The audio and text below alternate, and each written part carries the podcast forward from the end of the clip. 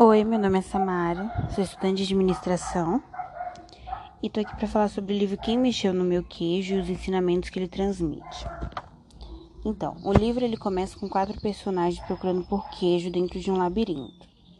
Os personagens eram dois ratos e dois duendes. Os ratos, eles agiam por instinto. Os duendes, eles usavam cérebro e se achava mais esperto por isso. Apesar da diferença deles, um dia todo mundo encontrou um poço cheio de queijo. Os duendes, que se achavam espertos, se mudou para perto da mina e lá eles se relaxaram, porque eles acreditavam que teria alimento para o resto da vida. Lá eles estavam felizes e estavam seguros. Os ratos seguiam acordando cedo e percorrendo o mesmo trajeto diariamente. Eles tinham uma tática que antes de saborear o queijo, eles penduravam tênis de corrida no pescoço, caso caso eles precisassem é, sair dali em algum momento.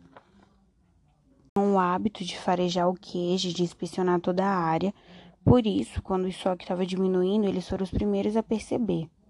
E isso fez com que, quando tudo acabasse, eles não ficassem surpresos. E, sem pensar duas vezes, eles calçaram os tênis de corrida e partiram em busca de um novo posto, até que eles encontraram um estoque ainda maior. Já os duendes ficaram desesperados, porque eles já estavam acostumados com aquilo e eles não abandonaram o posto. Eles simplesmente se perguntavam quem mexeu no meu queijo, porque eles acreditavam que alguém recolocaria o produto ali de novo. Então eles permaneceram parados e esperando. Com o passar do tempo, um dos duendes decidiu seguir o exemplo dos ratos e seguir um novo caminho à procura de queijo. Ele avançou por caminhos desconhecidos, enfrentou o medo, a indecisão, a vergonha de errar e foi adiante. Um dia, o outro. Um dia, o duende que saiu da à procura de queijo junto com os ratos, ele também encontrou um posto recheado de queijo. Durante a trajetória dele, ele decidiu deixar mensagem pelas paredes do labirinto compartilhando assim as suas experiências e aprendizados. Ele que acreditava que assim estaria ajudando quem viesse depois dele. Já o outro doente não seguiu e permaneceu estagnado esperando. Ele se achava velho demais para recomeçar.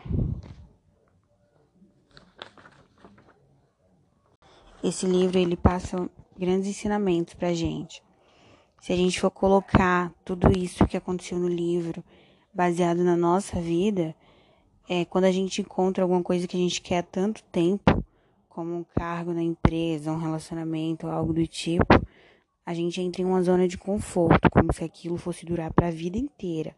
Às vezes ela até dura, mas nada é igual para sempre.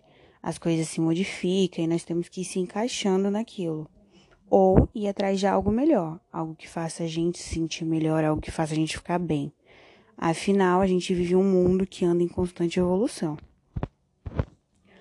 A questão da mudança sempre dá um medo, e o medo sempre vai fazer parte de nós. A gente tem que decidir se vai ficar ali parado ou se a gente vai fazer alguma coisa, porque a gente não sabe o que a gente vai encontrar lá na frente. Mas independente do que seja, temos que pensar que será algo que vai levar um aprendizado para nós. Algo que vai melhorar a nossa vida, ou até que não melhore, mas algo que faça a gente aprender. É... A gente é pessimista, a gente sempre tem um lado diferente da vida, a gente sempre pensa que algo ruim vai acontecer, mas nem sempre é assim. As coisas vêm para mudar e para deixar tudo melhor. Porque a gente tem que ter o pensamento que sempre vai ter alguma coisa melhor. É, eu penso muito que o que faz as coisas mudar na nossa vida é o ponto de vista sobre o que a gente vê as coisas. Na história tem quatro personagens que tiveram atitude diferente e nós somos assim, cada um tem uma atitude diferente. Só que sempre vai haver dificuldade, sempre vai haver obstáculo.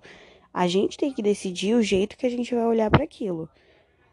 Então, como fala, né? A gente tem que decidir se vai fazer do limão a limonada ou não. A gente tem que acreditar, a gente tem que seguir em frente, a gente tem que ter fé na vida e ter fé que algo melhor sempre vai acontecer. E isso foi os ensinamentos que eu tirei.